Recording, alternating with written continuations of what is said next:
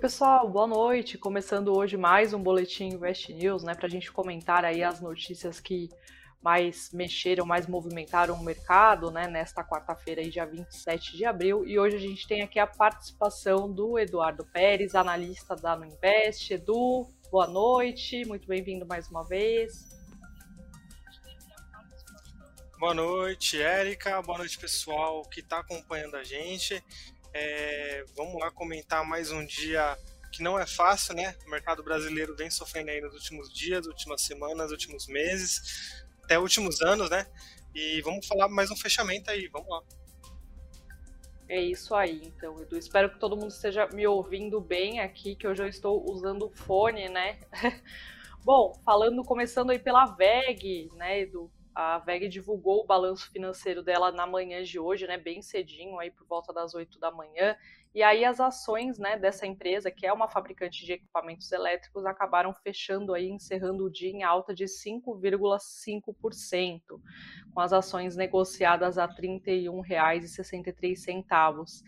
E aí, como é que ficou o balanço, né? Para resumir aqui, basicamente a empresa reportou um lucro líquido de 943 milhões é, de reais no primeiro trimestre, uma alta de 23,5% aí em relação ao mesmo intervalo do ano passado.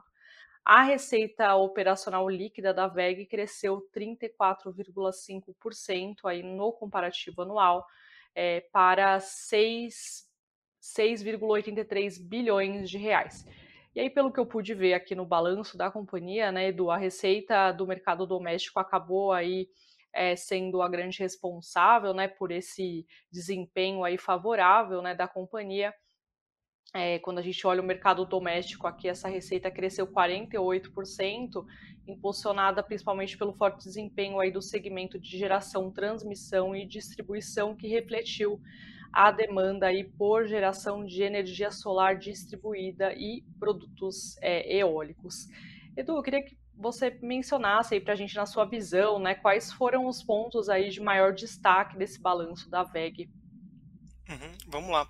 É, o mercado estava com um receio referente à operação da VEG, porque os componentes que a VEG usa, eles estavam com uma tendência de ficarem mais caros com toda essa crise de desabastecimento da cadeia produtiva. Então, era capaz que os custos operacionais, né, os custos para você poder pegar a matéria e transformar no produto final, eles aumentassem muito e isso acabasse de alguma forma prejudicando o resultado final da empresa.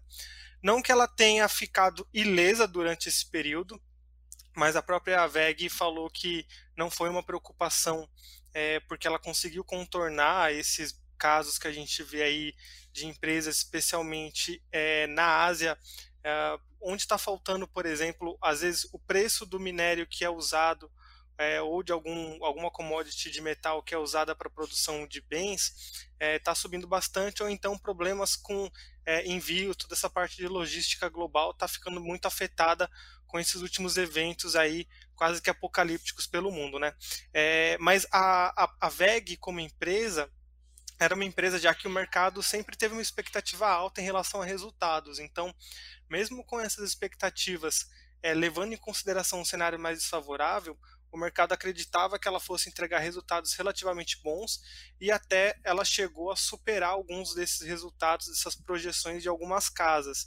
É, então você pega uma empresa que em um período ali de é, pré-recessão como o Brasil e até num, olhando de um ponto de vista mais global, é, uma empresa como a VEG tem um ROIC, que é o retorno sobre o capital investido de quase 30%, né?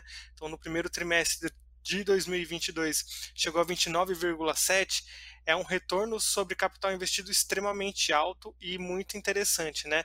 Lembrando que o ROI, que diferente do ROI, né, o ROI ele vai levar em conta o retorno sobre o patrimônio líquido e o ROI que ele vai levar em conta é, o retorno sobre tudo, né? tanto patrimônio líquido como a parte de dívidas. Então, a operação em si da VEG continuou muito rentável né? com essa taxa aí de 29%. E aí, se a gente fosse simplificar o resultado da empresa, olhando ali como se fosse um dos resultados finais ali, quando você pega o balanço, o LPA, que é o lucro por ação, é, no primeiro trimestre desse ano ele ficou em 22 centavos por ação, que já é maior do que os. É, ficou em 22 nesse, primeiro trimestre, e já é maior do que os 20 centavos do trimestre passado, que foi o quarto TRI de 2021.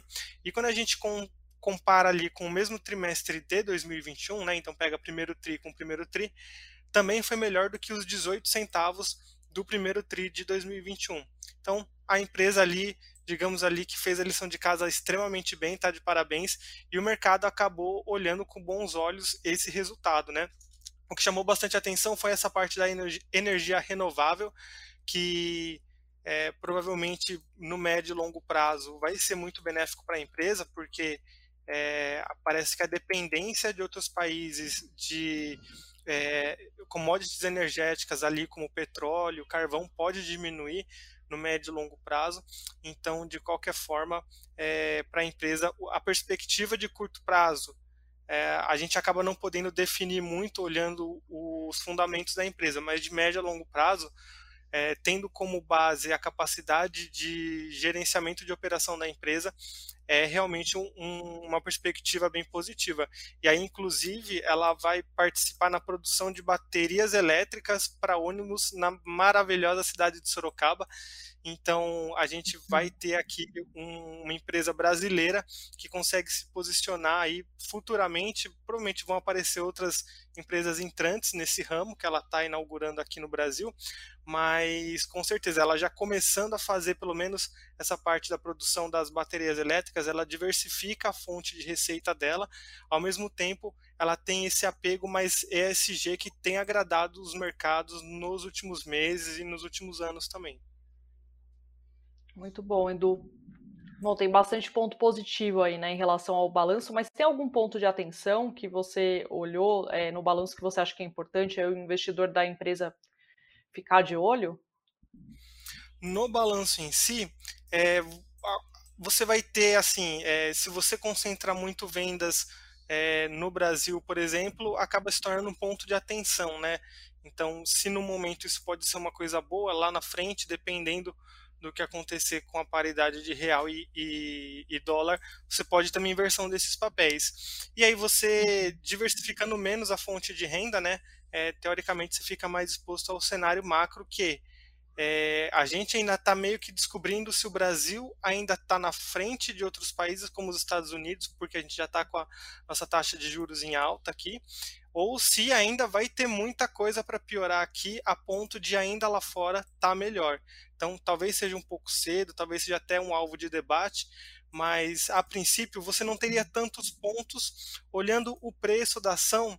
Ah, ela estava sendo negociada com um. Eu, eu, até coloco aqui, depois eu trago para vocês. É, quando você pega o preço-lucro da empresa, ele sempre foi um pouco esticado, porque o mercado sempre esperava bons retornos. Então, é, o mercado, quando ele tem projeções otimistas para aquela empresa, o preço da ação costuma subir bastante em relação ao lucro por ação que a empresa oferece.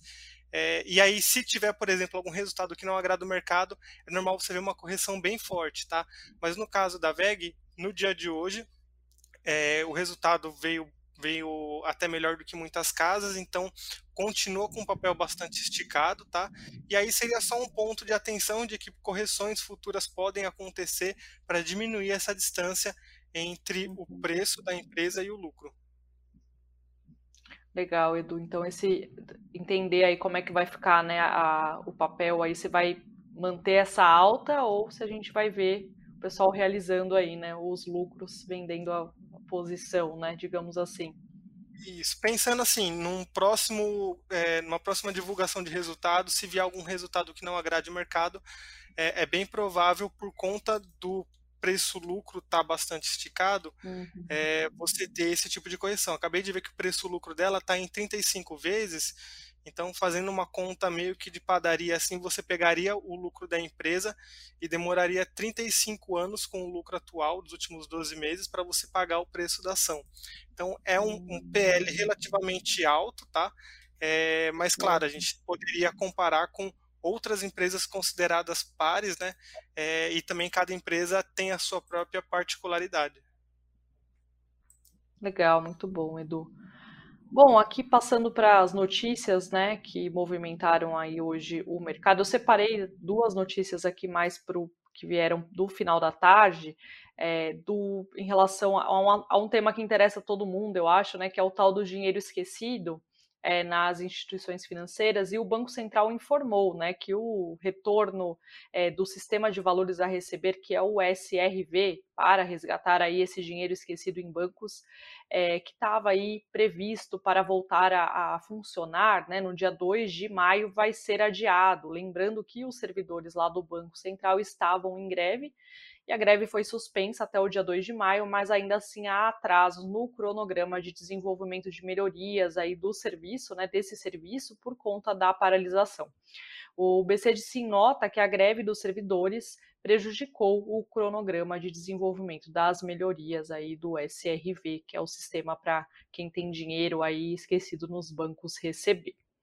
Falando um pouquinho sobre Tesouro Direto, os investimentos em títulos né, do Tesouro Direto somaram 4,13 bilhões em mar... 4,13 bilhões de reais em março, enquanto os, re... os resgates né, do, do, dos títulos atingiram 2,02 bilhões de reais. Dessa forma, houve uma emissão líquida de 2,11 bilhões, segundo aí informações da Secretaria do Tesouro Nacional.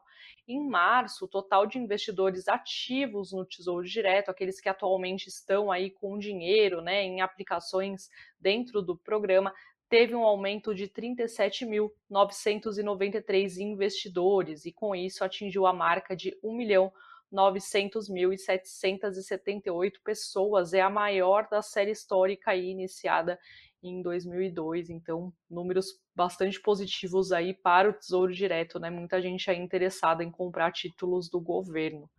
E agora sim, para o fechamento do mercado, né? Hoje tivemos o dólar caindo na contramão aí do, do, do, do dos outros pregões, né, o, o dólar fechou em quedas de 0,45 centavos, 0,45% aos R$ 4,96.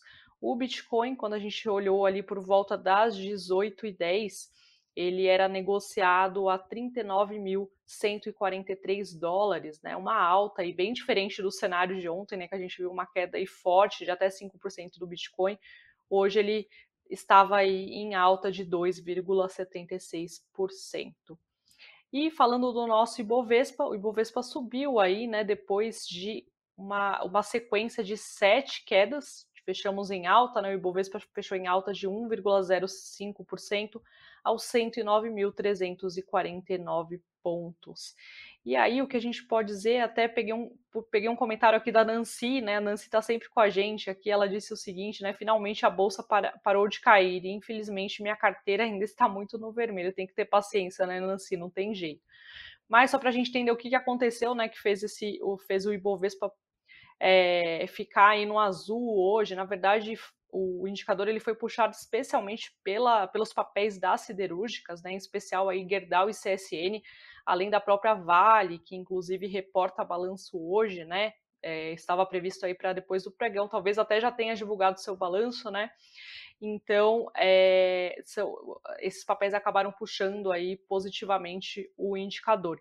E separamos aqui a análise do Rob Correia, que é um analista de investimentos, que sempre participa aqui com a gente, né, com, nas nossas matérias, sempre comenta aqui vários assuntos, e ele disse o seguinte, que na avaliação dele, né, o avanço dos papéis das siderúrgicas refletiu o contexto da China, em que os preços do minério de ferro se recuperaram, devido aí à melhora da percepção do impacto da Covid-19 nos indicadores econômicos chineses. Além disso, o comunicado por parte do governo chinês de que irá ampliar projetos de construção e de infraestrutura para impulsionar o crescimento econômico do país pautou aí a boa performance do setor.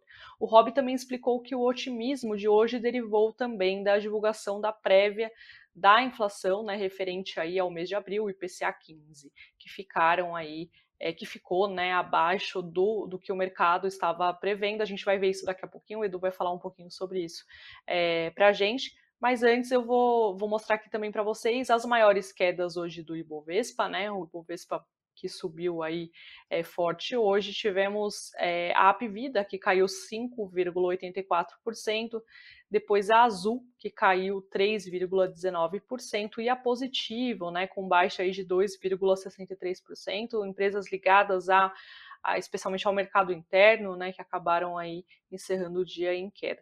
Entre as maiores altas tivemos, né, a Gerdau, que subiu 6,01%, a VEG, que subiu 5,5%, e a própria Vale, né, como a gente falou, deve é, divulgar aí seu balanço daqui a pouco, subiu 5,35%. E agora sim, falando um pouquinho sobre o IPCA 15, né, que é o Índice Nacional de Preços ao Consumidor Amplo, considerado a prévia aí da inflação oficial do país, subiu 1,73% em abril, lembrando aí que em março a gente teve uma taxa de 0,95%, que é segundo aí o Instituto Brasileiro de Geografia e Estatística, que é o IBGE, que faz para a gente aí essa análise do IPCA 15 o número veio abaixo do esperado pelo mercado. Se a gente for olhar a pesquisa da Reuters com economistas, por exemplo, estimava aí uma alta de 1,85% para o período e a taxa veio em 1,73%. Por outro lado, foi a maior variação mensal do indicador desde fevereiro de 2003, quando o IPCA 15 registrou aí um avanço de 2,19%. Também é a maior variação para o mês de abril em 27 anos. Quando a gente olha lá em abril de 1995, o indicador atingiu aí 1,95%. Em abril de 2021, só para a gente entender como que era o cenário lá em abril do ano passado, a taxa foi de 0,60%. Bom, Edu, se a gente puder, na verdade, elencar aqui, né, quais são os impactos é, do, do IPCA de, que a gente é, viu hoje, né, é, vindo ainda muito alto, mas abaixo das expectativas, quais são os impactos assim principais que você vê para os investimentos? Eu acho que o impacto mais direto foi o que a gente viu hoje, né? Então, é, a, na verdade, a curva de juros caiu, por incrível que pareça, com uma inflação de 1,7 no período de um mês. A, a curva de juros acabou caindo, e aí eu vou até compartilhar aqui, porque a gente tem que ter em mente o seguinte: é, eu vou colocar o gráfico aqui na tela do que a gente considera. É, nesse gráfico aqui, a gente está vendo na linha azul a medição do IPCA 15, o acumulado em 12 meses, e a laranja, o IPCA normal, né? É, aqui também acumulado em 12 meses. Qual que é a diferença? Você vê que eles andam bem juntos um do outro, não tem muito descolamento. É, e aí eu deixei, na verdade, é, um espacinho ali para três, os três últimos indicadores, né? Então a medição do IPCA mesmo, a última que foi feita é, mostrou o IPCA em 11,30 e o IPCA 15 ele estava com 10,79. Então ele teve uma pequena discrepância que agora ele chegou a superar, ficando em 12,03. Né? A gente está falando agora do IPCA 15. O que a gente tem que ter em mente é o seguinte: o IPCA normal ele é calculado entre o primeiro dia e o último dia útil de uhum. cada mês, tá? E o IPCA 15 ele é calculado a partir do dia 16 de um mês até o dia 15 do próximo mês. Então significa que tem dados que às vezes é, o IPCA normal ele vai coletar, mas o IPCA 15 ele pode não pegar, porque ele pode acontecer depois do dia 15 do mês. E foi isso que aconteceu no caso do, da variação dos combustíveis. Então, a gente teve é, o último IPCA divulgado, que trouxe lá a taxa para 11,30% de inflação, ele já considerava o último aumento feito pela Petrobras no petróleo e é, no petróleo não, perdão, no combustível. E agora, no IPCA 15 de agora, que foi divulgado hoje, a gente está sentindo esse efeito. Então, é óbvio, não é uma desculpa assim para falar que o IPCA do próximo mês, da próxima divulgação, vai ser maravilhoso, mas ele deve ficar nessa casa entre 11,30% e 12%, mais ou menos, ficando levemente acima do que o presidente do Banco Central, Roberto Campos Neto, tinha falado. Se eu não me engano, na declaração dele, ele chegou a falar que a inflação máxima esperada é, para 12 meses seria é, agora nesse mês de abril, mais ou menos, abril e maio, e que ela uhum. ficaria em 11,5%. Se isso acontecer, né, é, significa que o Banco Central está conseguindo é, contabilizar os fatores de risco de uma maneira é, bem fiel à realidade, porque na verdade a gente tenta quantificar todos esses riscos, mas é tanta coisa dando errado ao mesmo tempo que eu até entendo o Banco Central ficar sem referência. Então, é, falaram, por exemplo, no ano passado que a inflação não passava de 9%, e depois não passava de, não chegaria a 10%, depois não chegaria a 11%, e está onde está, né? Então, tá, tá, a gente está num momento bem imprevisível. É, e aí, o que é interessante é que mesmo com uma inflação do IPCA 15 em 12 meses, de, passando de 10,79 para 12,03% no acumulado de 12 meses, o resultado do acumulado de 12 meses ficou abaixo dos 12,16 que o mercado esperava. E aí, quando um resultado desse vem abaixo do que o mercado espera, é, a curva de juros diminui, porque dentro da curva de juros a gente tem embutido a inflação implícita, que é o que o mercado espera para a inflação. Então, curiosamente, uma coisa acaba puxando a outra, e aí hoje, por exemplo, a gente teve queda em todos os vencimentos da curva de juros. Então, pegando juros para janeiro de 2023 até janeiro de 2032, é, foram bastante, foram muitas quedas que aconteceram, tá? Não foram quedas assim é, impressionantes a ponto de você falar que resolveu a situação do Brasil, que não vai precisar elevar mais a Selic. Mas o que antes o mercado esperava que a Selic máxima embutida na curva fosse ficar em 13,5% ao ano ou 13,75% ao ano, agora o mercado começa a colocar é, uma Selic máxima de 13,25% como a Selic máxima durante esse ano aqui de 2022. O que, que a gente precisa uhum. ficar de olho é a divulgação do IGPM, que vai acontecer nos próximos dias, isso é bem importante, porque isso vai impactar também a projeção de mercado para o IPCA, e também dois fatores, na verdade são três eventos que chamam bastante atenção. A reunião do Copom, que vai acontecer na primeira semana do mês que vem, a reunião do Fed, que também vai trazer impacto para a nossa curva de juros, e também a divulgação do IPCA oficial, que aí sim a gente vai conseguir ver se ele está bem aderente com o que o IPCA 15 está mostrando. Muito bom, Edu. Então vale ficar de olho aí nesses indicadores, né, para a gente poder ter uma percepção melhor. Mas, enfim, tomara que a gente tenha chegado no topo, né, porque aí também melhoram aqui a, a melhora a perspectiva das ações das empresas aqui que atuam no mercado interno, né, por conta da curva de juros. Seria isso. Uhum. Legal. É, bom, por fim aqui, eu separei aqui os comentários da Adriana Vieira, que ela fala que gosta muito da VEG, né, da VEG 3 aí, da ação da VEG, essa eu tenho nas duas carteiras, na minha, na minha e na do meu filho. Comentário aqui de Alexandre também, Alexandre José, ele fala que tem a VEG aí na carteira dele. E o Antônio Silva ele perguntou se a ação da Petrobras subiu, né, hoje. Hoje, na verdade, é só para responder o Antônio aqui, hoje a, o papel preferencial ficou estável, né, a mesma cotação aí do fechamento de ontem. E é, no caso da ação ordinária da Petrobras, ela teve uma leve alta aí de 0,3%. É, Edu, tem mais algum comentário, algo que você queira falar que eu não tenha que não, que não tenhamos falado ainda? Responder algum comentário aí do pessoal que está falando pelo chat também com a gente? Eu queria enfatizar, na verdade, que você ter uma ação na carteira pensando no seu filho, né? Você ter uma conta, por exemplo, do seu filho.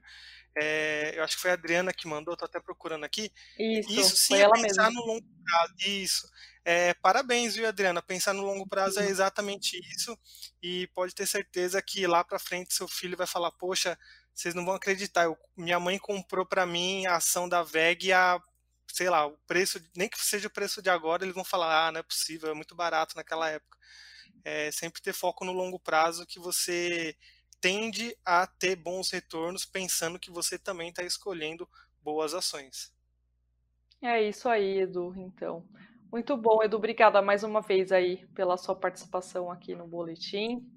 E é isso. É isso, eu que agradeço e chamando aí a gente está de volta. Valeu, Edu. Obrigada também aí o pessoal pela audiência e até amanhã.